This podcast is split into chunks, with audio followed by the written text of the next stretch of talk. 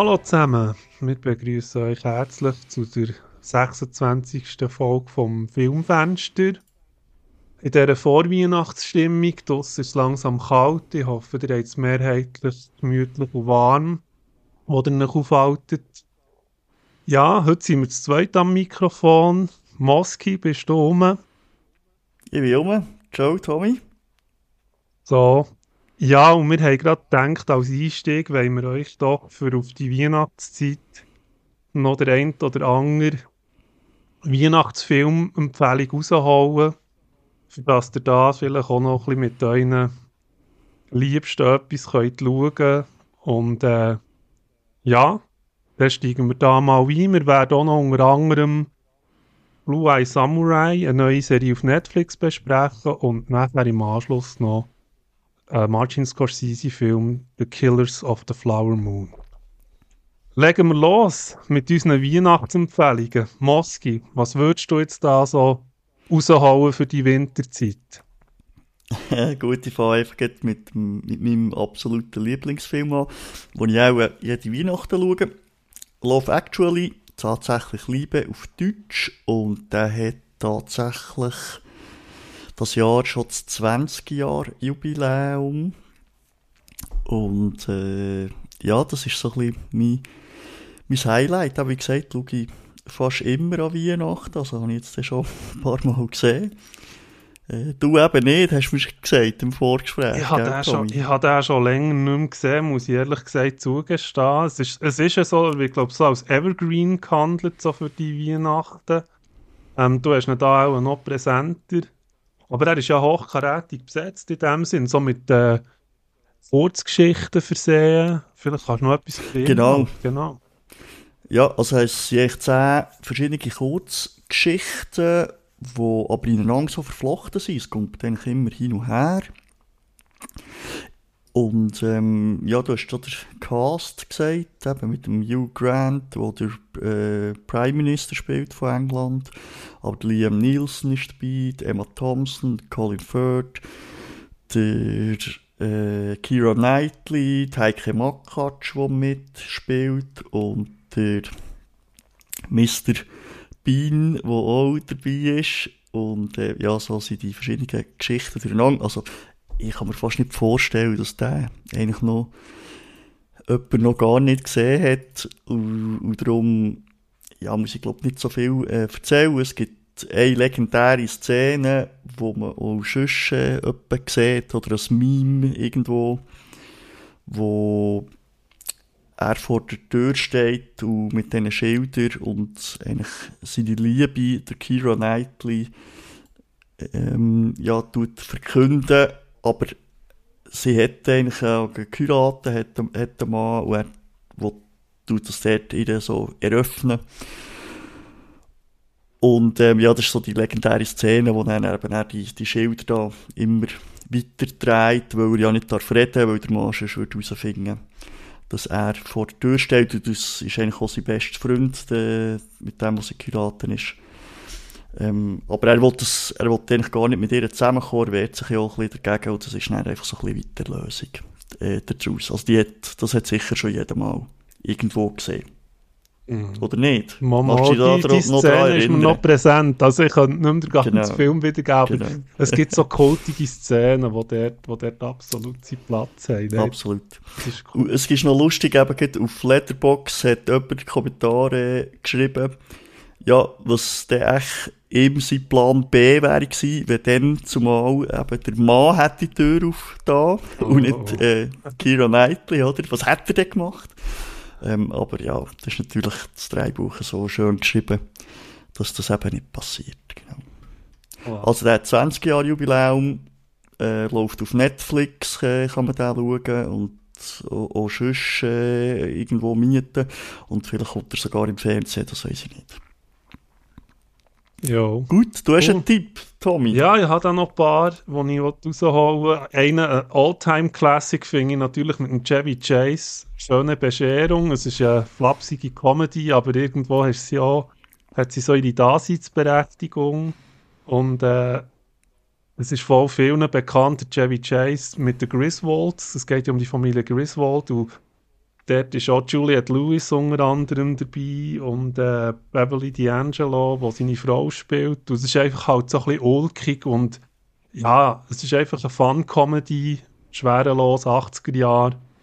Kann man sich immer wieder antun, finde ich. Ist ein Evergreen. Und äh, ja, genau so, wobei es geht dort in eine, eine andere komödiantische Richtung, finde ich auch der Bad Santa. Der ist das sicher auch ohne Begriff, nehme ich an. Nein, also du bist mir Begriff, aber ja, den Film habe ich nicht gesehen. So mit dem Billy Bob Thornton. Also es ist eher so ein bisschen makaberer Humor und so und äh, mit so einem Kleinwüchsigen und Tony Cox, so einem Schwarzen, der mit dem, und er ist eben sehr abgehalfterter äh, Santa verkörpert, wo einfach ein Alkoholproblem hat, massiv asozial ist und eigentlich mhm. einen Sammy Klaus geben aber eigentlich gar nicht mal den Anschiss hat, auf gut Deutsch. Und ähm, es ist recht, es ist recht eine weirde Comedy, also auch ein bisschen mit, mit Pfeffer, aber äh, finde ich, kann man sich auch noch antun. Ist vielleicht jetzt nicht gerade auf, auf Kindsebene tauglich. Genau. Ja, genau.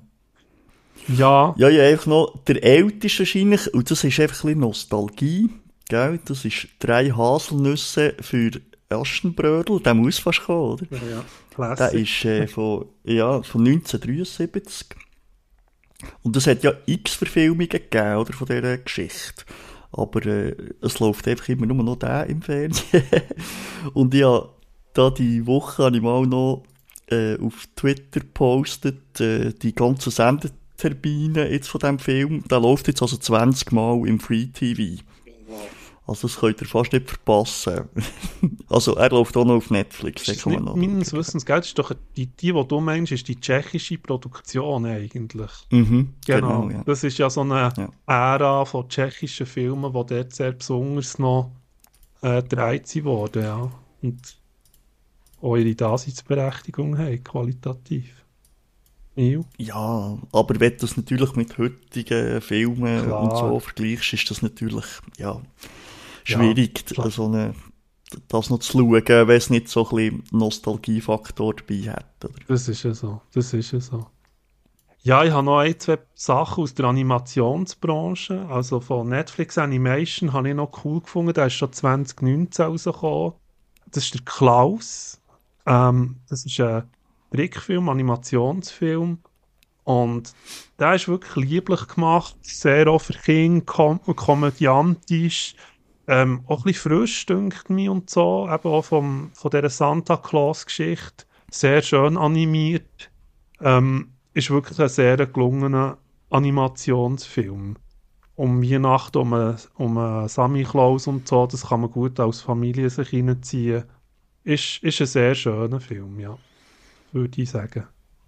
Und Mhm, kenne ich nicht, ja. Der ist wirklich eine Empfehlung auf Netflix und sicher auf Apple TV Plus ist auch noch eine Empfehlung, auch ein Trickfilm, ein Kurzfilm, der ist sogar mit dem Oscar prämiert worden. Äh, ist der Junge, der Maulwurf, der Fuchs und das Pferd. So heisst er wirklich voll Länge, sogar Englisch. Ähm, the Boy, the Mole, the Fox and the Horse ist ähm, auch von, also ist von BBC mitproduziert worden, unterstützt in dem Sinn. Äh, es ist eigentlich aus einem Buch, aus einem Kinderbuch Charlie McKenzie hat das Ganze zeichnet geschrieben. Und ähm, ja, es ist, es ist zum Teil spricht es dort auch mehr Erwachsene aus. Es ist so eine wirklich feinfühlige Kurzgeschichte äh, auf eine eigene Animationsart, aber äh, sehr ruhig, sehr still, aber doch auch mit sehr schönem, äh, sehr schönen Bildern und, und drumherum. Also sehr kurzwillig, aber durchaus schön in dieser Winterzeit, ja. Genau. Mhm. Ich habe in der Vorbereitung haben wir so ein bisschen Gedanken gemacht, haben wir eigentlich überlegt, ja, was sind die neuen Filme, oder? Und wir haben jetzt wirklich da alles über die alten Filme geredet. Also es gibt noch Kevin allein zu Hause Klassiker, oder? Ist auch 1990. Und all die, also ja, Weihnachtsfilme, die Klassiker, die jetzt auch im Fernsehen und überall laufen, sind alles alte Filme. Wo sind da die, die neueren, oder? Es sind fast keine da. Und ja. jetzt habe ich eigentlich noch einen, äh, einen Tipp Ähm, nämlich Charlie und die Schokoladenfabrik gibt es ja als Film mit dem Johnny Depp. Das ist auch schon ein älterer. Aber jetzt äh, aktuell ist ja jetzt das neu im Kino. Der Film heißt Wonka, wo eigentlich auch die Geschichte erzählt, mit dem Timothy Chalamet. Und den könnt ihr jetzt im Kino schauen. Den habe ich selber noch nicht gesehen. Aber ich habe jetzt nicht so Schlechtes gehört an die ersten paar Sachen. Also das ist sicher ein guter Film, den man auch mit der Familie schauen kann.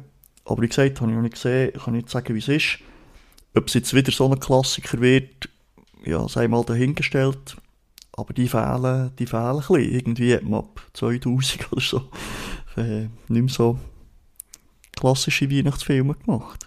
Das stimmt, das stimmt. Ja, es ist dann halt mehr auf die ganze Action-Ebene halt ein bisschen übergegangen, aber so ein bisschen das, die klassischen Christmas-Filme, die man früher hat gedreht, das ist doch ein bisschen so. Das hat sich ein bisschen ausgelaufen, ja. Mal, ich denke, dann schwenken wir doch mal über zu unseren zwei Hauptthemen, denke ich. Und da mhm. haben wir ja die neue Serie von Netflix, die Animationsserie vom Radar. Das wäre Blue Eyed Samurai, wo wir darüber reden Genau. Genau, die haben wir uns beide angeschaut und äh, ich habe jetzt deine, deine Meinung auch noch nicht gehört über die Serie. Also du hast mir ja zwar dort schon mit einer Empfehlung übergegeben, aber wir haben sie jetzt zusammen noch nicht wirklich besprochen und äh, ich habe mir die auch eigentlich recht schnell, muss ich sagen, in der kurzen Zeit fast ein bisschen binge-watched, weil ich eigentlich habe gefunden, das ist ja, voll produziert. Also, mm. Was sind es, 10 Folgen, gell? Es sind, glaube, es sind, acht, es sind acht Folgen. Acht. Und die acht Folgen, die variieren recht stark, habe ich noch gesehen, zwischen 35 und 61 Minuten, ja. Das ist schon mhm.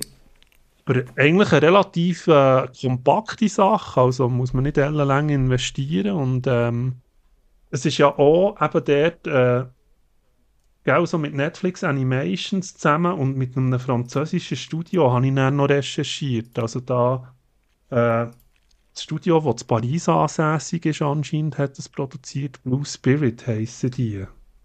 Genau, ja. Ew.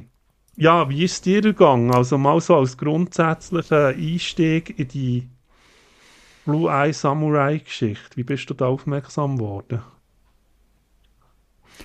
Ich habe das mehr erfahren durch andere so Filmkritiker, wo, wo ich Podcasts höre und, und verfolge. Und die haben da verschwärmen über die Serie und darum bin ich darauf aufmerksam geworden. Und ja, Netflix kann man gut reinschauen. Habe ich dann angefangen und es hat mich relativ schnell gepackt. Zum Fazit kommen wir dann noch, aber vorweg ist äh, ja sehr gut. Sonst hätte ich es dir nicht auch weiterempfohlen. Und vielleicht sagen wir noch schnell, um was das geht, oder Tommy? Genau, genau. Also, die Geschichte spielt ja im feudalen Japan im 17. Jahrhundert. Und das ist so in der Edo-Zeit, also das ist ja so eine Abschirmungszeit, die Japan hatte, über 250 Jahre. Eben, wie gesagt, das hat dort so in dem 17. Jahrhundert angefangen. Und es geht eigentlich, die Hauptprotagonistin ist äh, die Misu. Die Misu ist so eine Halbjapanerin, und hat eben blaue Augen, darum Blue Eye.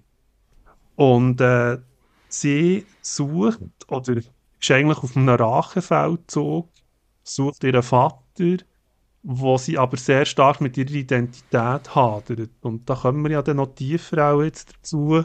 Das ist die eine Hauptprotagonistin. Und dann gibt es auch noch die Akemi, eben die Prinzessin in diesem Setting innen, wo dann so wie zwangsverheiratet soll äh, vom Adu her und so. Und ähm, ja, dort sieht man dann eigentlich die Reise, weil sie bricht dann auch aus dem Elternhaus aus und begibt sich da auf eine längere Odyssee, was am Schluss ein bisschen wird. Genau. Ja, und eben die Misu, der, der Hauptcharakter, oder? Das ist ja so ein bisschen ein Selbstfindungstrip und sie wird ja schnell mal noch mit dem Ringo, der Ringo hat so ohne Hänge geboren und ist so ein Soba-Koch, wo er mit ihr unbedingt umziehen will. Und dann entwickelt sich eigentlich so der Plot äh, von der Misu, die auf dem Rachefeldzug ist und so eine ausgeschlossene ist zu dieser Zeit. Und, ähm, genau. Ja. Also das können wir ja sagen, warum es das so ist, oder? Eben, weil sie die, die, halb, Spoiler. Die, ja. die halb japanische Sache hat, oder? Also, ja, du kannst da vielleicht noch weiter erläutern. Gerade. Genau, es ist eigentlich ein weißer Mann, der auf Japan ist reingekommen und dort äh, mit einer Prostituierten ein Kind gezeugt hat. Und das ist eben Misu. Und darum hat sie blaue Augen. In Japan hat sonst niemand blaue Augen. Das ist so das Erkennungsmerkmal von den, von den Weissen. Und es kommt eben nicht so viel als Vater in Frage, weil man ganz klar weiss, wer von denen in dieser Zeit, also es kommen nur vier Männer in Frage, die in dieser Zeit in Japan waren, das weiss man ganz genau. Und eben er ist sie auf dem Rachefeldzug und sie wird natürlich ausgeschlossen, oder, weil sie eigentlich ja eben keine echte Japanerin ist. Respektive haben ja die alle anderen das Gefühl, es sei ein Mann und ähm, weiss eigentlich praktisch niemand, dass sie ja äh, eine, Frau ist. Sie versteckt das eigentlich auch. Äh, das ist auch kein grosser Spoiler, kommt eigentlich schon bereits am Anfang oder in der ersten Folge findet man das eigentlich raus. Genau. genau. Ja, und ich finde noch speziell eben auch der Hintergrund von dieser ganzen Geschichte, von dieser Entstehung eben um die ganze Blue Eye Samurai Storyline, weil die Produzenten sind ja dort Michael Green und Amber Noizumi, habe ich recherchiert. Und das ist noch speziell, weil die haben ja dort eigentlich das Drehbuch äh, geschrieben und mitproduziert, Plot. Und ähm, Amber Noizumi ist ja selber halb Japanerin. Also sprich, sie hat einen japanischen Vater und eine weiße Mutter. Und eigentlich ist der Plot auch so ein bisschen daraus entstanden, weil die haben eine gemeinsame Tochter. Also noch zur Erläuterung, der Michael Green ist ein Dreibuchautor, der bei Logan, Blade Runner äh, und jetzt beim neuen Blade, man höre und staune, ist der auch dabei, ähm, wo er mitschreibt. Das ist auch noch Hoffnungsschimmer. Und die zwei haben eben so die Tochter bekommen. Die Tochter hat anscheinend eben, wie du es hast, ähm, als Blue Eyes. Und die zwei, die das geschrieben haben, haben irgendwie die japanische Verbindung zwischen einem, äh, dem Halb-Halb zwischen den, dem Spannungsfeld, dem kulturellen, in die Geschichte anscheinend eingewoben. Das finde ich doch mhm. auch, noch, auch noch recht faszinierend, also in der Produktion. Genau. Ja. Eben. Ja, also eigentlich, und genau darum finde ich die Serie auch gut, oder? Nebst dem, wo wir jetzt sonst noch dazukommen, aber es hat so viele verschiedene Facetten, mhm. die in die Serie eingearbeitet sind, wie wir, wie wir das jetzt erzählt haben. Und das ist so gut geschrieben, oder? Und das geht so gut weiter, der Plot, aber es verzahnt sich alles so ineinander rein und es hat so viel auch, ja, eben neben Stories, respektive andere Charaktere, die auf ihrem eigenen Weg sind und sich da immer wieder kreuzen mit der Misu. Aber das ist so gut geschrieben und dass man auch die, mit den anderen Charakteren wie, wie mitgeht und die erlebt. Also es ist nicht nur die Geschichte jetzt von der Misu, die man erlebt in dieser Story innen, sondern eigentlich von, von allen. Und die, alle machen die Charakterentwicklung mit. Mhm. Und das finde ich wahnsinnig gut geschrieben. Für alles, oder? Also die Story an, an und für sich, die Hauptstory, aber auch die, alle Charaktere, die eben ihre Entwicklung noch dabei haben und, und da mitgehen, das, ähm, das ist so vielfältig. Und das siehst du nicht viel in, in Geschichten oder in Filmen oder in Serien, wo das so äh, erlebst, oder?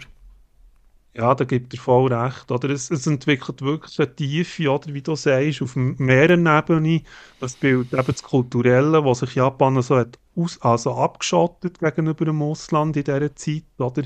wo politisch und auch kulturell so äh, die Ära prägt ist worden, also sehr innerjapanisch auch. Und das äh, sieht man in vielen Zügen eben schön, schön auch gemacht von den Animationen bezüglich diesen Sachen, mit Geisha, Kleider, allem dem, wo drumherum, diesen Höfen oder eben auch die Actionsequenzen, die es hat, wo die Musik dann andere abschlachtet auf gut Deutsch. Also es ist wirklich dann auch vielfältig, also eben gut geschriebene Dialoge, vielfältige Storyline, eben auch das Thema Frau sein, ist auch so etwas, dann so reinkommt, weil sie es ja verbirgt, dass sie eine Frau ist und dann äh, spielt sie dann auch mit dem, also sprich, äh, wenn wenn kann sie denn mal wieder Frau sein oder getraut sie sich das und so und Absolut. Auf der ja. anderen Seite hast du ja die Prinzessin, oder, die genau. das Gegenteil erlebt wie sie, oder? Ja. Wo ja, okay. ja auch die Frau ist, aber aus natürlich ganz andere, ja, im, in einem ganz anderen Level, aber wie auch keine Freiheit hat, weil sie in diesem Ding gefangen ist. Und die Frauen ja keine kein Mitspracherecht und, und nichts können machen oder, sondern irgendwie verheiratet werden. Also die, die beiden Ebenen prallen da aufeinander und, und die Geschichten sieht man, und sie kreuzen sich ja auch, die zwei Figuren. Also ja, wirklich extrem vielfältig und auch vom, vom Tempo her, weißt, finde ich, machen sie es irgendwie gut. Oder manchmal geht es rasant. Oder eben hast Action-Szenen drin, oder, oder Plot-Geschichte geht schnell voran. Und gleichzeitig nehmen sie sich zwischendurch immer wieder Zeit, für so ein Emotionen reinzubringen, die, das schön irgendwie auch die, die Figuren zu zeigen, aber sehr langsam und so ein bisschen gefühlvoll auch damit umgehen, so ein bisschen herzlich. Also, ja, es hat wirklich alles, alles mhm. drin in dieser Serie. Mhm. Und eben Misu, der so eine Eitelkeit manchmal auch ein bisschen an den Tag legt, weil der Ringo, den ich erwähnt habe, der handlose Koch, der da immer ein bisschen mit ihr mit gehen weil er selber so ein Ausgeschlossener ist, eben dadurch, dass er auch ein bisschen tollpatschig wirkt und irgendwie so richtig reinpasst, wo er ihr eigentlich dienen und sie lehnt ihn eigentlich ja auch stark ab und so. Also dort ist auch wieder so eine kleine Charakterentwicklung, ob sie bereit ist, mit ihm sich auf ihn einzuladen, dass sie zusammen irgendwie, dass er sich kann unterstützen kann, oder so. Und das habe ich auch mega spannend gefunden in dieser ja, Geschichte. absolut. Und es gibt ja noch die, die Figur, oder, wo eigentlich die Prinzessin hat soll verheiratet werden, der andere Samurai, mhm. wo so ein bisschen, zum Teil ein bisschen Bösewicht äh, ist, aber der gleich auch wieder nicht, wir dürfen jetzt nicht zu viel verraten, aber der hat auch eine extreme Charakterentwicklung drin. Und dann gibt es natürlich noch den Hauptbösewicht. Äh, Fowler, äh, ja, der Abjay Fowler. Das ist so ein bisschen... Genau. Und einfach, das ist alles, eben, wie gesagt, wahnsinnig gut geschrieben. Und auch von der Animation her sehr, also ich finde es wirklich gut gemacht, oder? Also, weißt sehr stilvoll. Es passt wirklich so stimmungsvoll in die, in die Zeit rein und zu diesen Figuren. Ähm, ja. Ja. Es gibt, da gibt es voll recht. Und es ist trotzdem nicht ein klassischer Anime. Also, ich habe relativ mm, früher viel Animes geschaut und so. Also, stilistisch kann man es nicht sagen, dass es jetzt ein klassischer japanisch Anime... Aber man kann dem schon Anime, aber man kann dem schon Anime sagen, oder wie du das... Schon. Mal, schon, mal, mal, man kann es klassifizieren als Anime, einfach in einer anderen stilistischen Form, wobei die ist heute auch so aufgebrochen. Also ich, ich habe gerade gemerkt, jetzt im neueren Setting, wo man hat, wo man eben solche Animes produziert, Comicfilme sagt man in Amerika, oder? Aber jetzt, jetzt so die Thematik um das Asiatische herum, um die Mythologie-Sachen und so, da werden sehr viele unterschiedliche Stilmechanismen jetzt gewählt, oder? Und jetzt gerade auch bei Blue Eye Samurai ist es auch vom Zeichnungsstil nicht klassisch, also ich glaube, es ist auch so halb Computer, halb zeichnet, also so ein Animationsstil, der doch auch speziell ist, aber eben, wie du sagst, wirklich so Details so wunderschön und, und, und auch gewisse Verliebtheit in gewissen Sachen, wo eben auch optisch etwas hergibt, oder? In, ganz vielen Szenen, oder? Also, ja. Also ich habe nur, nur eine Szene noch im Kopf, wo sie dort am, am, am, Schlo am beim Schloss oder bei dieser Burg raufklettert, also es brennt unter, und dann kommt der Rauch so rauf, und das sieht wahnsinnig gut aus, der Rauch, weißt so, wo sehr echt aussieht, aber man merkt es gleich, dass es in der Animation innen ist, mit dem Zeichnungsstil so gemischt und also das sieht extrem stimmungsvoll aus. Einfach das Bild habe ich noch so vor Augen. Nebst den Figuren eben, die natürlich auch sehr gut gezeichnet und animiert sind. Mm, mm. Ja. Vielleicht noch ja. zu erwähnen, also die, das ist kein Familienfilm, ist sehr explizit. Einerseits in der Brutalität, aber auch mit der Sexualität, äh, wo man da sieht. Also es gibt äh, auch, auch, viel Nacktheit, die man sieht. Das, ähm, das, das Thema Prostitution spielt ja auch eine Rolle, wo immer wieder ähm, vorkommt. Also nicht geeignet für mit Kindern zu schauen, eben auch mit Brutalität. Es ist halt Samurai, es gibt zwischendurch äh, Samurai-Kämpfe, wo Blut spritzt, also ja. Mm, mm. Ja, und zeitweise, also klar, die Misu eben, die fast so übernatürlich wirkt, in dem Sinn, dass sie wirklich äh, Dutzende He-Macht in ihrem Rachefeldzug. Aber eben, es, es wirkt nie irgendwo äh, so dermaßen dramatisch äh, lieblos oder so, dass man es würde sagen, äh, das ist einfach nur ein Gehacke, sondern es hat wirklich eben auch Tiefe. Und das finde ich so die Kunst, oder immer so eine gewisse Actionorientiertheit zu haben, aber dann eben auch so die kulturellen Sachen wieder zu spiegeln von Japan, was der Film für mich, äh, die Serie für mich extrem gut macht. Also, aber so die Gepflogenheiten, sei es am Hof oder wie sich die Geishas müssen geben, die Ränge, die Stände innerhalb von Japan, also die Samurai, die ganz hoch im Stand sind, der Adu Shogunen, die dort auch beleuchtet werden und alles.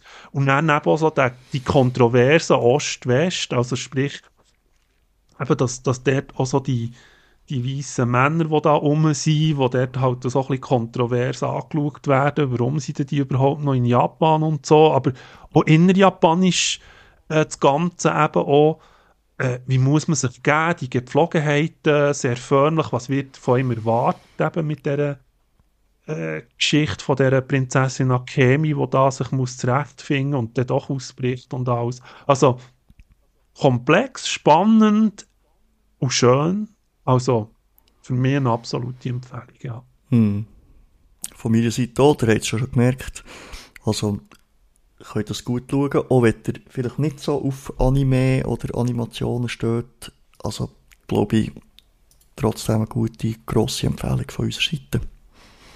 Genau. Dann gehen wir doch ganz am anderen Ort her. Dann gehen wir in, in Westen von den 20er Jahren in Amerika. Genau. Zu Killers of the Flower Moon. Voilà. Dann machen wir doch mal den Cut. Ja, Killers of the Flower Moon. Ich glaube, viele von euch haben das vielleicht auch schon mal gehört von diesem Film. Es ist ein Film von Martin Scorsese. Zusammen in der Hauptrolle sind Leonardo DiCaprio, Robert De Niro und Lily Gladstone. Ja, Moski, um was geht es eigentlich bei Killers of the Flower Moon? Ui, ui, also das ist gar nicht so einfach oder schnell abzuhandeln. Ich bin gerade am überlegen, ob wir so anfangen Also, mal, also es ist, äh, geht eigentlich um die indigene Urbevölkerung, um die Osage, um den Osage-Stamm in äh, Amerika. Genau. Und äh, die werden immer mehr vertrieben von den, von den Weißen in so verschiedene Reservate rein. Und auf jeden Fall dort, wo sie jetzt am Schluss her vertrieben werden, der ganze Stamm, dort stoßen sie dann auf Öl. Und werden dann äh, extrem reich, logischerweise, weil das Öl innen gehört, dem, Osage-Stamm. Aber das passt natürlich nach den Weißen überhaupt nicht. Und die werden auch dort wie bevormundet. Also wirklich, ähm, schon, schon das äh, finde ich extrem schlimm. Äh, also die indigene Bevölkerung kann eigentlich wie gar nicht mehr entscheiden über ihr Geld und muss immer die, Weissen fragen, ob sie jetzt da wieder äh, ein bisschen Geld bekommen oder nicht und für was überhaupt. Und dann fällt natürlich dort auch an, so eine Mordreihe, also es werden da immer wieder Aussitsch-Leute umgebracht und das wird auch gar nicht nachher verfolgt. Und das ist so wie die, der, ja, der Hauptteil von diesem Film, wo man dann einen so grösseren Fall oder eine Familie dann so begleiten, wo ja, von diesen Todesfällen auch betroffen sind, respektive wir begleiten wahrscheinlich mehr ja, die, die weißen Leute, also der Robert Niro und der Leonardo DiCaprio hier die, die Bösen eigentlich spielen. Mhm. Das Ganze beruht auf, einer, auf einem Buch, wo das äh, Journalist hat äh, nachher recherchiert alles und das Buch geschrieben.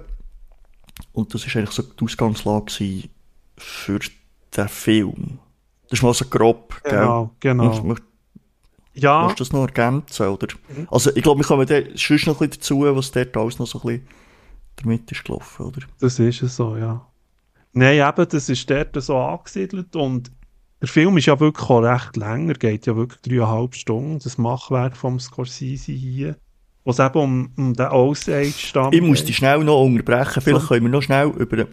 Mir spricht eben anscheinend nicht Scorsese aus, sondern Scorsese. Aber ich bin auch nicht ganz sicher, das habe ich jetzt so ein gehört. das sagen es eben alle immer ein bisschen unterschiedlich. Gell, das ist ja so. Er soll jetzt endlich mal im... Scorsese, im es ist eben... Ein, oder Scorsese wahrscheinlich sogar zum Teil. Es ist, es ist glaube ich, Er soll jetzt endlich mal in einem Interview ja, sagen, wie man ihm ja, soll sagen, ja. gell? Es ist immer so ein bisschen unterschiedlich ausgesprochen, glaube ich. Also, wir sind es Auf jeden Fall können wir... Verzeiht. Genau. Vielleicht können wir ja noch schnell, nur ganz kurz über ihn, oder? Das ist ja sehr, oh, er, hoch erwarteter Film jetzt gewesen, das Jahr von ihm, weil er ja doch einige sehr gute und prominente Filme hat gemacht. Und darum ist das eigentlich da sehr hoch oder viel erwartet worden, der Film, oder? Ja, genau. Weil er hat ja auch schon relativ viel mit dem Leonardo DiCaprio und mit dem Robert De Niro zusammen geschafft. Also mit dem DiCaprio hat er sechs Filme gedreht und mit dem Robert De Niro es ganze zehn gesehen. Also, und ja, der De Niro und der Martin Scorsese sind eigentlich auch recht, ja, die sind gestanden im Ende, die sind 80-jährig, also sprich äh, 81, der Scorsese. Und ähm, der hat natürlich schon relativ viel gedreht, oder? Das müssen wir schon sehen. Er ist schon eine Regie-Legende, ganz klar in Hollywood. Und der Film, The Killers of the Flower Moon, ist ja eben mit Apple TV Plus produziert worden. Und mhm.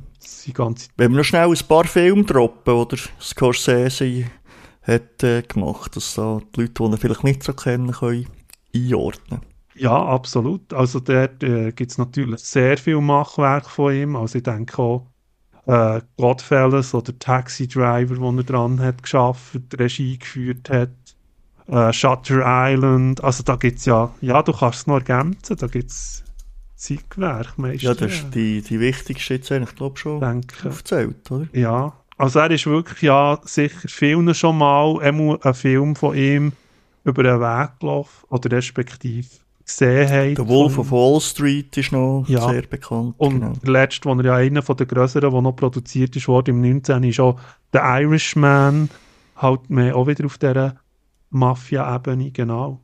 Aber was noch verblüffend ist, ist eben das, dass er ja nie einen Western hat gemacht hat bis hierher. Also in diesem Western-Setting, trotzdem, dass er eigentlich schon bald Dutzende Filme hat gemacht hat, er sich dort nie hergewagt.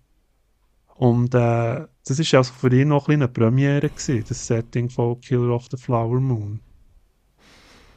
Ja, genau.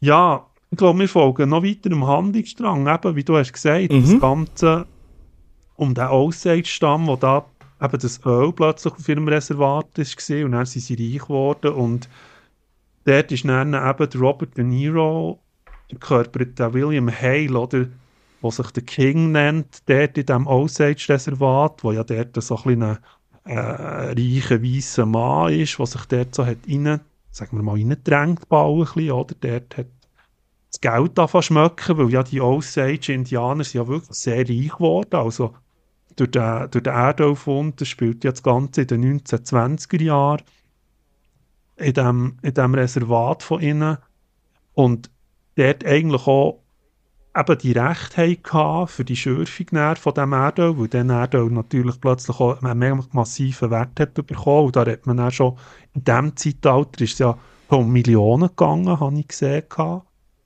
Äh, ich habe dann auf mhm. Wikipedia Bericht gelesen, das ist eigentlich Wahnsinn, oder? Was dort, was dort an Geld geflossen ist. Also ich habe das gar nicht kennt. Hast du das kennt über den Osage-Stamm oder das mal ein indigenes Volk, also Native American, das so, so rei einen reichen Stamm hat? Das habe ich nicht gewusst. Nein, über, nein, das habe ich auch nicht gewusst. Nein.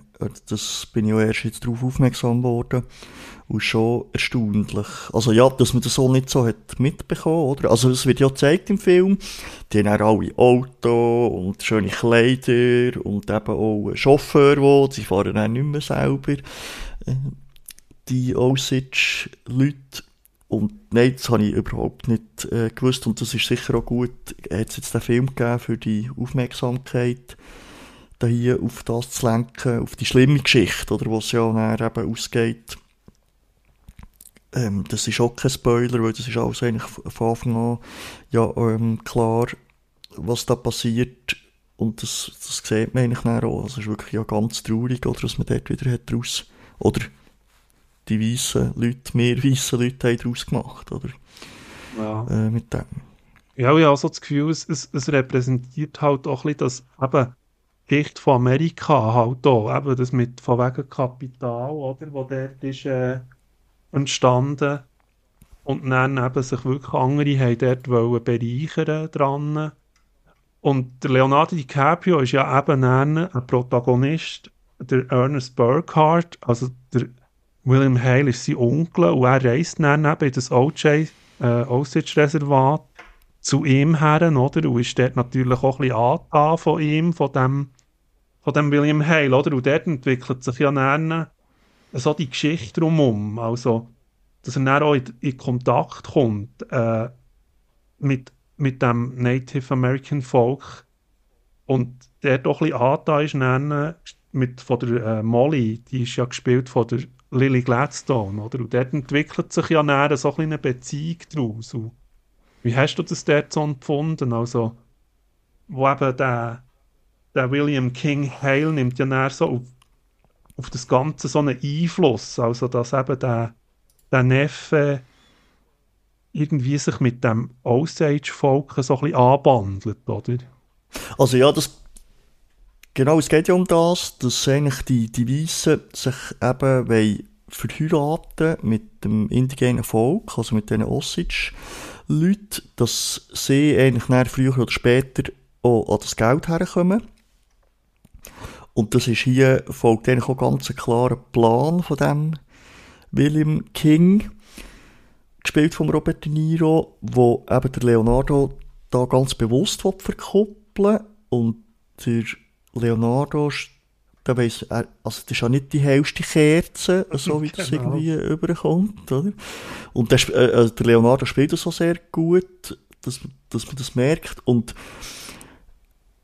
er geht eben auch die Beziehung ein, respektive heiratet ja später auch die Molly und ich glaube schon, aber es kommt nicht ganz klar über im Film, aber ich glaube schon, dass dort das auch echte Gefühle sind da gewesen, also dass er sich wirklich verliebt hat in die Frau.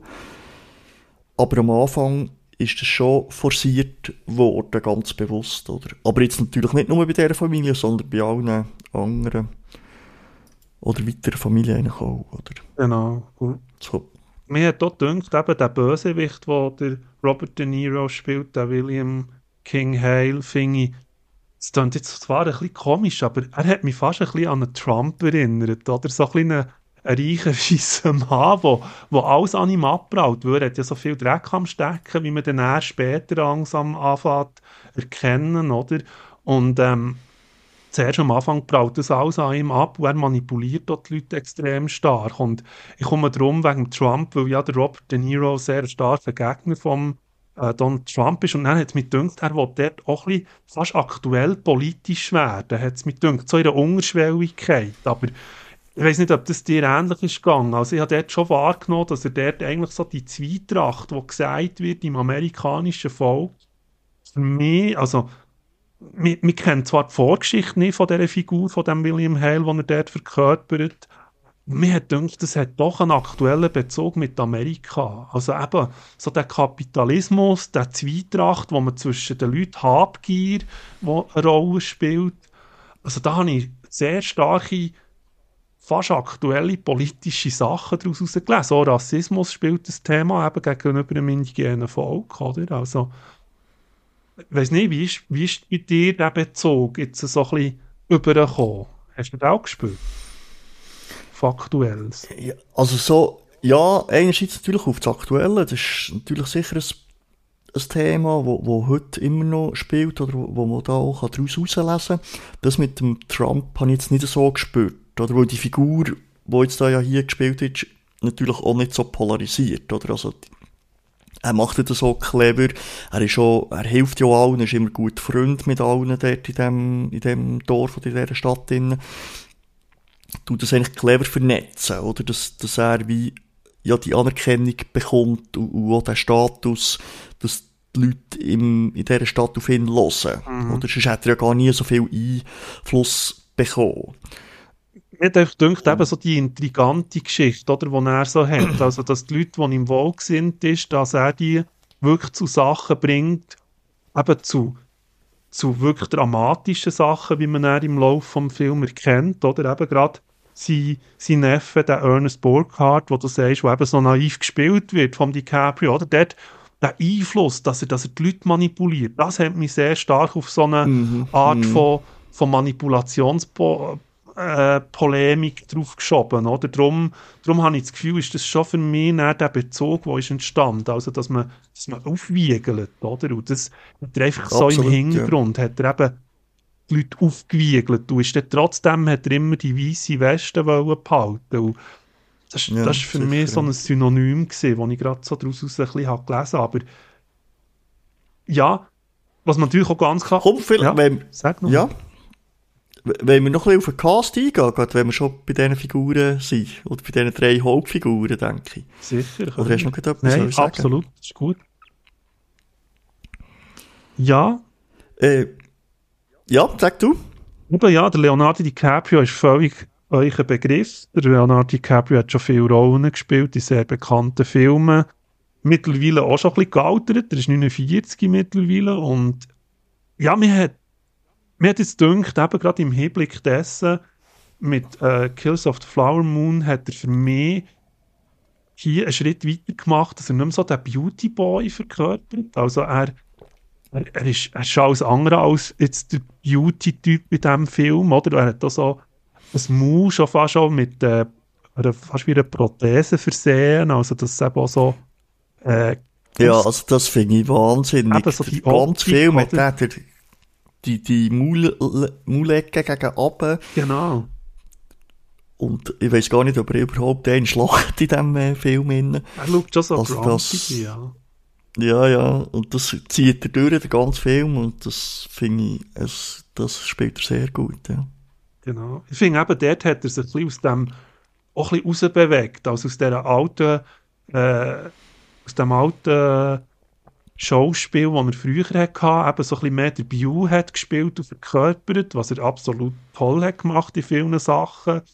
Und eben auch mit diesen Ausrastern. Und hier hat er einfach wie ein anderes Format. Und was noch speziell ist, er hat ja gar nicht Ernest Burkhardt spielen, sollen spielen, sondern einen FBI-Ermittler, der dann später ins Spiel kommt. Tom mm. White. Aber man hat das dann eigentlich so innerhalb von, von kurzer Zeit dann entschieden, dass er gleich eben den eher dümmlichen Ernest Burkhardt spielt, für dass man mehr bei der Familie von dieser Osage-Geschichte bleibt, oder? Also, mm. das hast, ja, hast du auch also, genau. Genau, also das Dreibuch war eigentlich ganz anders. Gewesen. Aber vielleicht kommen wir dann noch schnell zu dem FBI, das ist vielleicht noch so ein bisschen äh, ähm, eine, Neben eine Nebengeschichte. Bleiben doch noch schnell beim, beim Cast, oder? Ja, auf jeden Fall.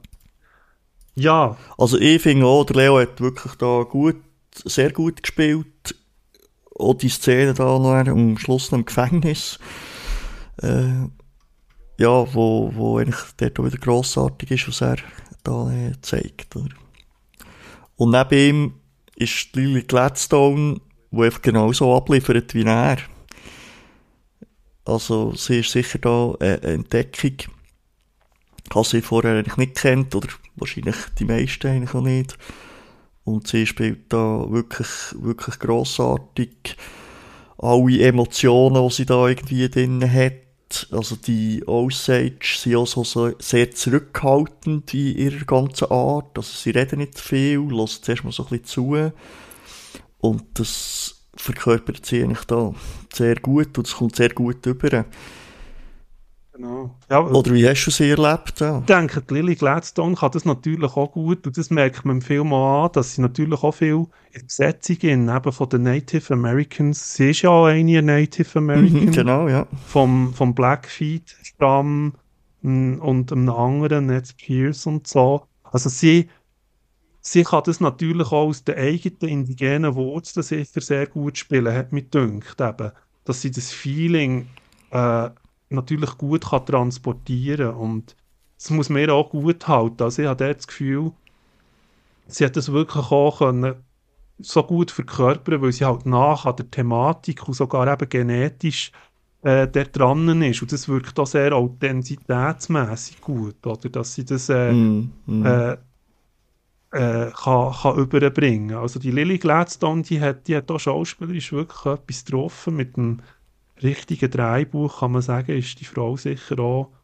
äh, vom Radar von Hollywood wieder zu treffen, ja, garantiert. Absolut, ja. Ja. Und was sagen wir über äh, Robert De Niro? Ja, ein gestandener Hollywood-Held, der Robert De Niro, mittlerweile eben ein bisschen gealtert, aber nichtsdestotrotz finde ich, hat er immer noch seine, seine Screenberechtigung. Also in den Rollen, die ihm geschrieben werden, ich jetzt hier mehr so eine Fiesling-Rolle von dem William Hale, funktioniert er für mich, funktioniert er gut. Also selbst dessen, äh, dass er ist ja auch vertraut mit dem Scorsese, eben mit der Kamera, wie er es haben und alles. Ich denke, das ist so fast wie ein Heimspiel auch bisschen gewesen für den De Niro. Oder wie hast jetzt du das empfunden? Also, Ja, ja. Irgendwie ein bisschen mehr erwartet von ihm. Also, er ist wie so in anderen Rollen auch, weißt du, ist mir übergekommen. Also, wie da, äh, ist bisschen verglichen fast wie mein, mein Braut, ihr Vater und ich, oder? Also, Meet the Parents auf Englisch. Ich weiß nicht, ob du den gesehen hast. ja, das kenne ich auch, ja. wo er ja so der böse äh, Vater oder Schwiegervater spielt. Und er ist mir so ein bisschen immer wie in dieser Rolle vorgekommen. So, obwohl das eigentlich ja ganz ein anderer Film ist. Aber dort spielt er ja so ein bisschen der Fiesling oder der Böse. So. Und irgendwie spielt er sie genau gleich, aber es ist so wie halt eine, andere Rolle. Oder? Das ist, ähm, ich weiß nicht, das hat mich einfach immer, ja, immer das äh, Bild äh, vor Augen, ja, vor, vor Augen gehabt. Und das habe ich ein bisschen schade gefunden. Aber es ist natürlich Jammer auf sehr hohem Niveau bei ihm, oder? Also, das ist, Mhm, mhm. ähm, also er spielt seine Rolle gut, fällt überhaupt nicht irgendwie ab oder so. Das, äh, das nicht. Ich glaube, seine Figur ist vielleicht im Drehbuch auch so ein bisschen, du hast es vorhin erwähnt, oder so ein bisschen zu wenig Teufel drin gehabt. Vielleicht hätte man noch ein bisschen mehr erfahren, oder wer er ist, oder von, von wo das er eben herkommt, warum er das überhaupt auch macht, oder wie er da rein ist gekommen, oder so, oder? Und ich glaube, da hat es eigentlich Zeit gehabt, für so lange wie der Film geht, dort ihn auch noch ein bisschen mehr zu charakterisieren im, im Film, innen, oder, oder dem ein mehr Teufel zu geben. Ja, es ist. Weil, weil er ja- ist ja eine Hauptfigur, oder, von, von, von dem ganzen Film, und, und darum, das hat vielleicht dort noch so ein bisschen leiden. Aber das ist ja nicht ihm sein Fehler, sondern mehr vom, vom Drehbuch her. So, das hat dort noch ein bisschen gefällt. Darum, dort die, Leonardo und die Gladstone, die dort sicher, ja, so ein bisschen mehr rausstrahlen, als jetzt, als jetzt er. Aber wie gesagt, also, er spielt immer noch eine gute, gute Rolle. Genau, genau. Und ja, eben. Ja, vielleicht, können- ja, habe gedacht, eben, wenn wir da noch weiter wollen, in der Story ein vertieft weitergehen, dass eben auch die Beziehung zwischen dem Ernest Burkhardt und der Molly, die, haben, also die mündet ja dann in dieser Hochzeit, also die werden dann verheiratet, oder? Und dann passieren ja eben dort die Morde an diesen, an diesen Osage-Indianern nach dies nach und ähm, die, die Molly ist ja auch noch an Diabetes erkrankt, wo sie da auf Medizin ist angewiesen. Und dann tut der William Hale eben auch so den gut mimen, wo ja der doch ein bisschen die Medizin zu suchen hat, oder? Also, Mhm. und da kommt dann so das, das, das Intrigante, wo er dann eben eigentlich auch Glauben von diesen Leuten auch missbraucht, oder? Durch den Nero, also der, der Hale, der King Hale, mit denen so ein bisschen, spielt eben. Und hinten dran extrem äh, seine Strippen zieht, eben, weil dort dann, äh, im Prinzip erhofft er sich ja näher durch das der Reichtum von der Molly, weil ja sie eben ein Osage mit Landrecht ist und dort eigentlich extrem viel dran hängt. Und sie hat dann auch Schwestern, die nach dies nach auch werden sterben. So viel kann man schon sagen. Das ist ein kleiner Spoiler, aber da werden dann extrem viel von diesen Osage eben dann, äh, umgebracht und das entwickelt sich dann auch zwischen der Molly und dem Ernest eben so ein eine Spannung, oder? Äh, wie du es hast gesagt, oder? Hat er sie jetzt lieb oder geht sie mit wirklich dort nur um das Geld, oder? In dieser Ehe. Und ja, das Spannungsfeld habe ich im Nachhinein doch auch noch recht gut gefunden. Also es reißt nie irgendwie gerade mega dramatische Züge an, aber es ist immer so, immer so für einen berührenden hintergründig niederschwellige Sachen. Also man merkt immer so der, das Hadern, glaube ich, das ich dort raus habe gespürt. Oder in dieser Beziehung äh, zwischen ihr und ihm. Und, und, und eben dieser Problematik, wo, wo die Osage ausgeliefert sind, diesen Morden, die da passieren, äh, die Beziehung habe ich nicht schlecht, also das habe ich gut gefunden, das habe ich eigentlich auch gut gespielt gefunden. Oder wie hast du das dort erlebt jetzt?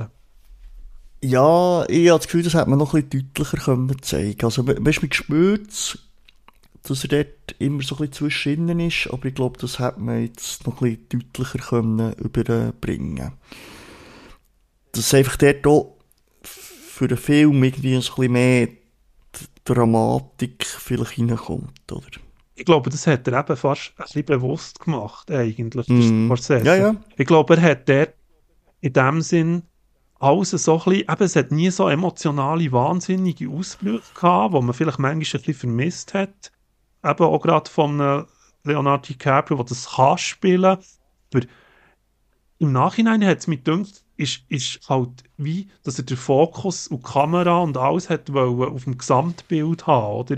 Weil ich habe so das Gefühl, es versteht sich auch fast, jetzt im übertriebenen Sinn, auch ein bisschen als historischer Film, als, als Dokument äh, von diesen von diesen Osage und von diesen Native American People und ich habe das Gefühl, das ist so fast wie ein kleines äh, Hommage und das haben sie mir auch gesagt, dass sie, dass, dass sie das schätzen in Amerika, dass er das eigentlich auch in den Fokus hat gerückt. Eben. Eigentlich, dass, dass das genug Platz hat gehabt, was, was der mit, den, mit dem Hintergrund, mit dem mit dieser Habgier und dem Verbrechen und eben dem dem unterschwelligen Rassismus, der ja auch gewünscht im Film. Also, mhm, dass die mhm. Verbrechen mhm. zum Teil auch ein bisschen gleich waren und sie diesen Spuren nicht sind nachgegangen. Mhm. Genau, also dort kommen vielleicht jetzt ja. nochmal das zurück auf das FBI, das kommt dann etwa nach zwei Stunden in diesem Film, kommt dann das FBI ins Spiel, was übrigens ja der erste so ein bisschen grosse Fall war vom FBI und ja, eigentlich das, so, das FBI bekannter ist worden in Amerika. Und die gehen näher so nah dies nah diesen Mordfällen nachher. Also natürlich auch, weil die Osage auf Washington sind gegangen und dort sie demonstrieren und so ein bisschen Druck haben gemacht natürlich. Kommen dann die FBI-Leute und das untersuchen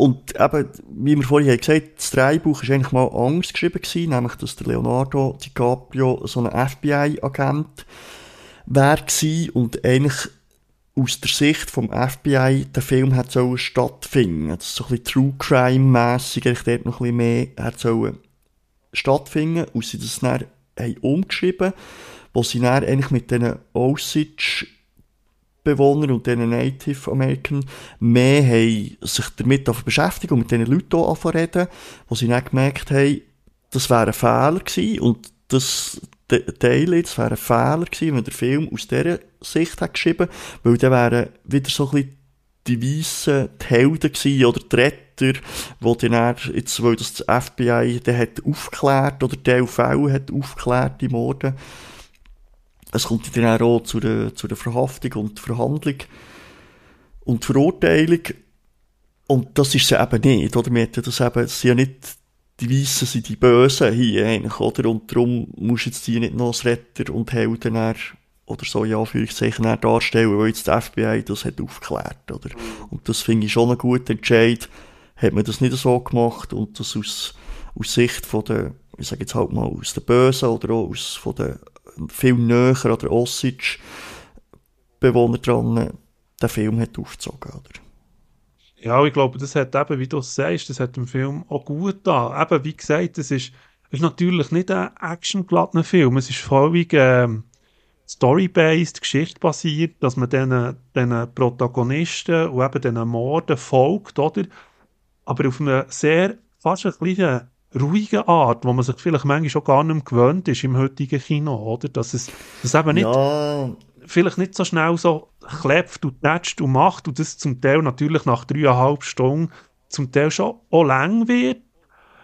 Aber ich habe so das Gefühl gehabt, bei mir ist die Wirkung vom Film erst im Nachhinein eben entstanden. Also, ich habe schon Sequenzen gehabt und ich gedacht, man, jetzt ist er wirklich, äh, eben, hat so ein bisschen seine Längen oder, oder wo ist jetzt da der Höhepunkt, wo dann plötzlich erwartet wird. Und mir hat gedacht, eigentlich im Nachhinein hat er dann durch, durch genau das auch fast noch mehr Wirkung erzielt, weil man fast manchmal noch mehr sinniert hat. Wo ist jetzt der Höhepunkt gesehen, bös gesagt, vom Film? Und der wie, wie die Geschichte nochmal gesucht hat, reflektiert. Also, dass er eben so eine niederschwellige, subtile Art hat gehabt und nicht so eine aufdringliche, oder? Die Leute wollen ja Emotionen provozieren und so. Und das hat der Film natürlich schon nicht. Er, er, er wirkt, wie du manchmal sagst, vielleicht manchmal fast zu, äh, also nicht ungefühlt, aber einfach, ja, ähm, wie soll man das Wort nennen? Also, eben subtil, fast manchmal. Also, dass das mm. dem nicht so in, in die Auge ja, springt. Für, für mich ist es fast ein bisschen zu wenig gewesen, also dort zu ruhig. Und, und noch auf die, auf die Länge vom Film her. Und ich glaube, dort hat es ein bisschen mehr Potenzial gehabt. Einerseits mit dem FBI so ein Spannung vielleicht noch ein bisschen reinzubringen. Oder einfach vielleicht auch noch mehr die Hilflosigkeit zu zeigen, oder? Von, von, denen, von der indigenen Bevölkerung, oder? Wo, wo mir fast ein bisschen zu wenig ist übergekommen, oder? Wo zwar die, die Morde haben stattgefunden, aber wir haben nicht so können deutlich aufzeigen, dass eigentlich wie nichts ist gegangen. Es ist zwar immer wieder so ein bisschen das Thema gewesen, aber ich glaube, es hätte man noch so ein bisschen mehr können dramatisieren halt und, und vielleicht auch müssen, oder? Weil es einfach schlimm genug ist, oder? Mhm, mhm, und gleichwohl auch, also das ist ja jetzt eine Familie, die man hier begleitet in, in diesem Film. Klar basiert das Buch darauf, aber es sind ja viel mehr Leute betroffen gewesen von der indigenen Bevölkerung, so. oder? Ja, ich denke... Und das zeigt mir wie nicht, oder? Also wir mhm vielleicht dort das Ausmaß, wie schlimm das, das wirklich war, oder hat man auch noch viel grösser können aufziehen als jetzt das vielleicht nur abreduzieren auf die Familie, wo die Lily Gladstone dort drin steckt, oder? Ja. Und das tue ich am Film so ein bisschen, ein bisschen ankreiden, indem dass man sagt, ja, man macht aufmerksam hier auf etwas und das hat man vielleicht noch so ein bisschen auf eine andere ja, Art oder, oder noch ein bisschen dramatischer können, können aufzeigen oder? Und für, für mich hat es nicht dort zwischen ist fast zu viel näher die der Leonardo DiCaprio mit, mit seiner Rolle weißt, wie im Fokus gestanden, aber er hat ja wie er ist gar nicht so wichtig gewesen. Also klar, zum, zum den Vermittler irgendwie zu machen zwischen denen, oder? Zwischen King und der indigenen Bevölkerung.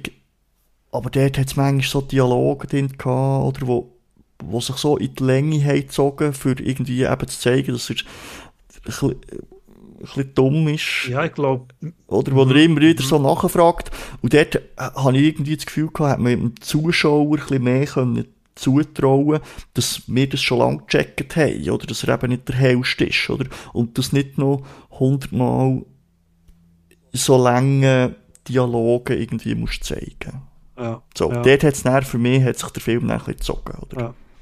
Ja, das, das gibt dir recht. Dort hat es manchmal eben, wie ich sage, also bei dreieinhalb Stunden Machwerk ist es natürlich dann irgendwann schon auch, dass man dranbleibt und eben irgendwo noch so den Spannungsbogen aufrechterhalten. Aber mm. er hat mit dieser Naivität von dem, von dem Ernest Burkhardt, wo der Caprio spielt, natürlich extrem umgespielt. Eben, dass er bis zum Schluss, also bis zum bitteren Ende, wo ja wirklich zum, also wirklich nicht bitter ist gesehen, weil äh, eben das dann er auch mit mitschuldig auch an diesen mhm. gewissen Sachen ist. Das kann man hier so ein bisschen erwähnen als kleiner Spoiler und eben die Naivität hatte, sich dort auf so gewisse krumme Deals einzulassen und dort so mit drinnen gehangen ist, oder?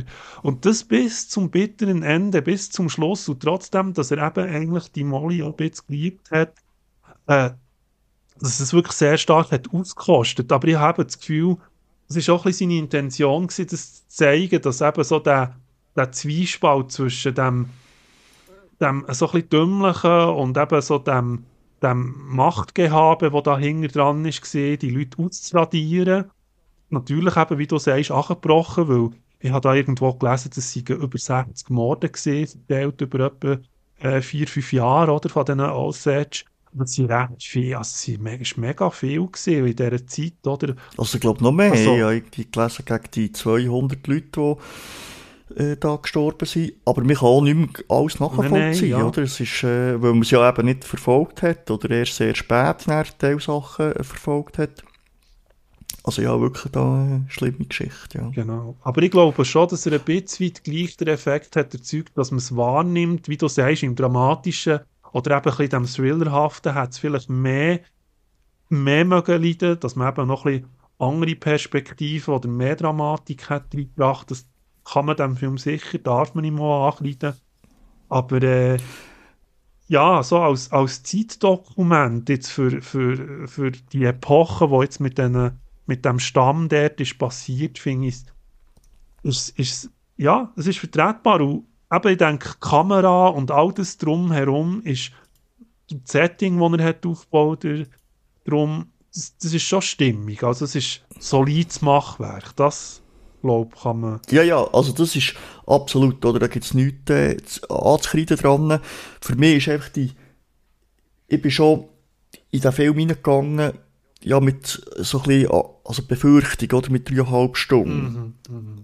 Und für das, du hast es vorhin gesagt, hat es wie nicht so hohe oder viele Highlights gehabt, weißt, wo das irgendwie wie rechtfertigt jetzt für mich, oder? Also es hat wie fast zu wenig so imposante weißt, Bilder gehabt. Oder? Also es war alles super inszeniert. Gewesen. Auch die Anfangssequenz, wo der Leonardo ankommt am, am Bahnhof und da durch die Leute durchläuft, oder das Gewusel dort und dass man das mitbekommt, oder was da alles läuft, weil so viele Leute jetzt dorthin gehen, für, für oh, jetzt partizipieren an diesem Öl, das ist äh, sehr gut inszeniert gewesen, oder? Aber von diesen Sachen hat es wie zu wenig drin, für mich und auch mit dem Dialog oder eben was, was halt immer so ein bisschen läuft, die Spannungsbögen, die fehlen, für dreieinhalb Stunden. So, mhm. also ja. das hat man mindestens eine halbe Stunde für mich können, können kürzen Und es wäre immer noch der genau gleich gute Film. Ist, also das ist so meine Überzeugung. Mhm, mh. Wo ich irgendwie das Gefühl habe, das hat dem keinen Abbruch da. Und die hat die gleichen Botschaften mit genommen und das gleiche Gefühl, so, wenn der eine halbe Stunde kürzer geht. Klar, ich denke gleich, eben jetzt gerade insgesamt gesehen, dass natürlich in der Kinolandschaft halt auch wieder ein bisschen die ruhigeren Filme braucht und so, denke ich, das, das darf auch seinen Platz haben. Also jetzt nicht um ihn zu verteidigen, sondern mehr auch mal halbwegs, weil ich denke auch, der CGI-Geballer und so, wo ich absolut auch zum Teil natürlich Fan bin gesehen. Oder manchmal, wenn es gut gemacht ist, sicher auch reingehen und alles, was ich auch schätze, aber ich glaube, das ist so ein bisschen die Antithese oder Hommage halt ans alte Kino, oder? Halt ein bisschen, um, um das Ganze ein bisschen von einer anderen Sicht äh, zu sehen und, und äh, zu präsentieren im Kinopublikum, weil solche Filme ist man sich blöd gesagt, ich sage es jetzt ein bisschen ironisch, fast nicht mehr gewohnt.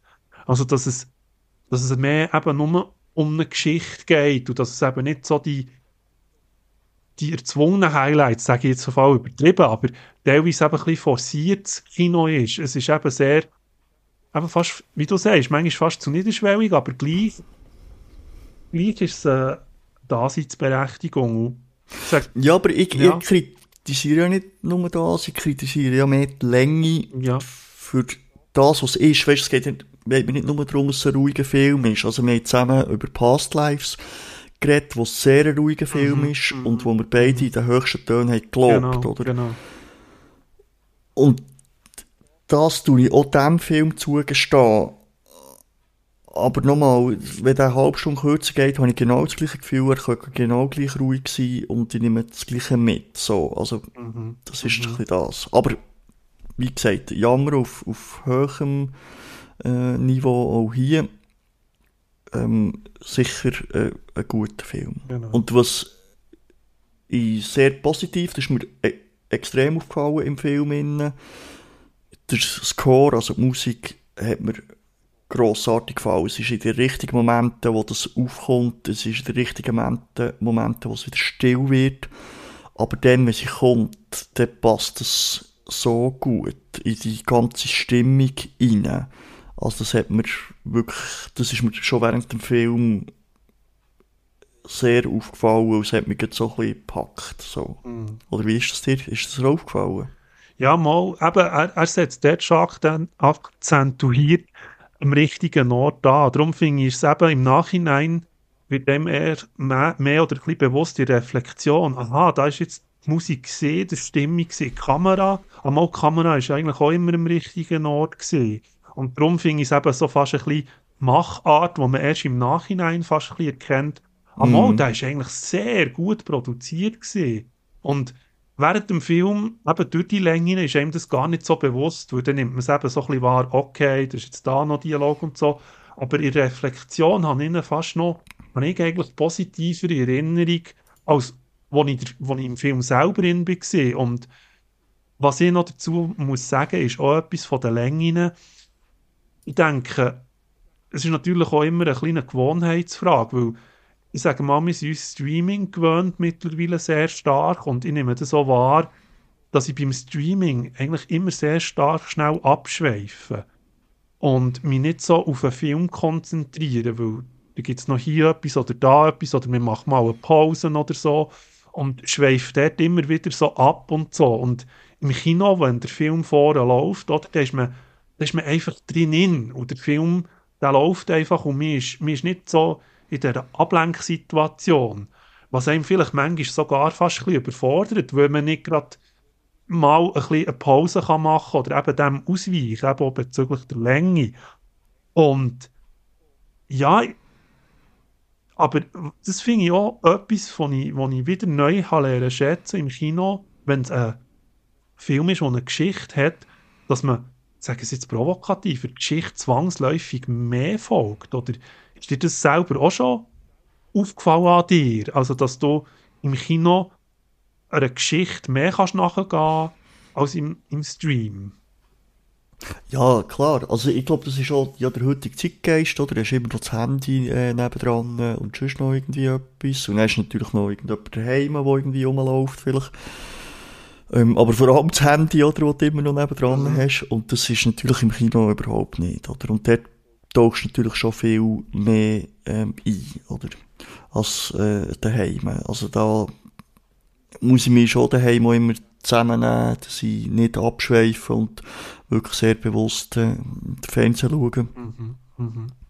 Und eben das Handy auch weglegen, das ist sicher äh, ein grosser Faktor ja, wo natürlich im Kino viel mehr hast. Und dann ist im Kino natürlich noch das Erlebnis da, oder? Weil der Sound viel äh, pompöser ist als daheim. In der Regel auch, ich weiß nicht, wie du deine Soundanlage daheim hast. Ähm, oder man eben auch nicht so laut auf, aufdrehen natürlich. Genau, genau. Äh, ist das viel mehr natürlich ein Erlebnis, wo, wo man sich auch Zeit nimmt, ja, dafür, wenn man ins Kino geht, oder? daheim nimmt man sich vielleicht manchmal nicht immer die Zeit, das so, ja, als Erlebnis so anzuschauen oder be bewusst jetzt äh, einen Film zu schauen und da etwas Horti Horti durchbingen. Mhm. wo ich Gut. noch schnell der, Ich bin, Ja. ja, ich habe noch schnell wollen, aber ich habe eigentlich schon alles gesagt, aber du darfst schon. Schein werfen, noch schnell auf das Boxoffice vom Flower Moon Ah, ja, genau, richten. ja. Also insgesamt hat er 154 Millionen eingenommen, in Amerika 66, international 87 Millionen und bei einer Produktion von 200 Millionen sind sie da schon eher eben knapp drin, sage ich jetzt mal, also unter, Mm. unter dem Budget. Er kommt ja dann auch noch auf Apple TV Plus und so, werden sie sicher auch noch etwas wettmachen. Aber man merkt, es ist, es ist jetzt nicht das Top-Thema Nummer eins anscheinend, wo eben ein noch genaueren Blockbuster erzeugt. Oder er hat, also nicht hat können erzeugen. Ähm, Mm. Und sicher auch die Lauflänge Hemmungen Ja, haben ja, absolut. Das begreife ich ja. Also ich habe auch Respekt vor Lauflängen, aber gebe denen natürlich eben durch das auch immer eine Chance, weil eben, es ist immer die Frage, wie kann man es erzählen, in welcher, in welcher Ausdehnung will man etwas erzählen. Da bin ich relativ open-minded, wie du sagst, es kann wirklich zu Längen führen, wo man könnte theoretisch wegnehmen aber wir kommen ja dann zu anderen Filmen, wo man viele ab und zu sogar ein, zwei Minuten mehr kann bringen Aber zu dem dann in anderen Folge vom Filmfenster. Ja, ich habe hiermit bin ich fertig mit der Geschichte von der Osage. Ich weiß nicht, wie du es hast. Auch alles gesagt, was ich wollte sagen. In dem Dann machen wir Schluss, machen oder? wir Schluss und wünschen euch allen, die zugelassen haben, eine gute Zeit und schaltet wieder rein, wenn es heisst Filmfenster. Ja. Ich habe vorhin überlegt, ob wir schon schöne Weihnachten wünschen, weil wir die Weihnachtsfilme hatten am Anfang. Aber wir haben eigentlich noch geplant, dass wir äh, eine, wenn nicht sogar noch zwei Folgen machen vor Weihnachten. Und darum sparen wir uns das noch ein bisschen auf, gell? Genau. Und sagen einfach von meiner Seite viel Spass beim Kino und Filmen schauen. Und bis gleich wieder. Einen schönen zusammen. Ciao. Ciao.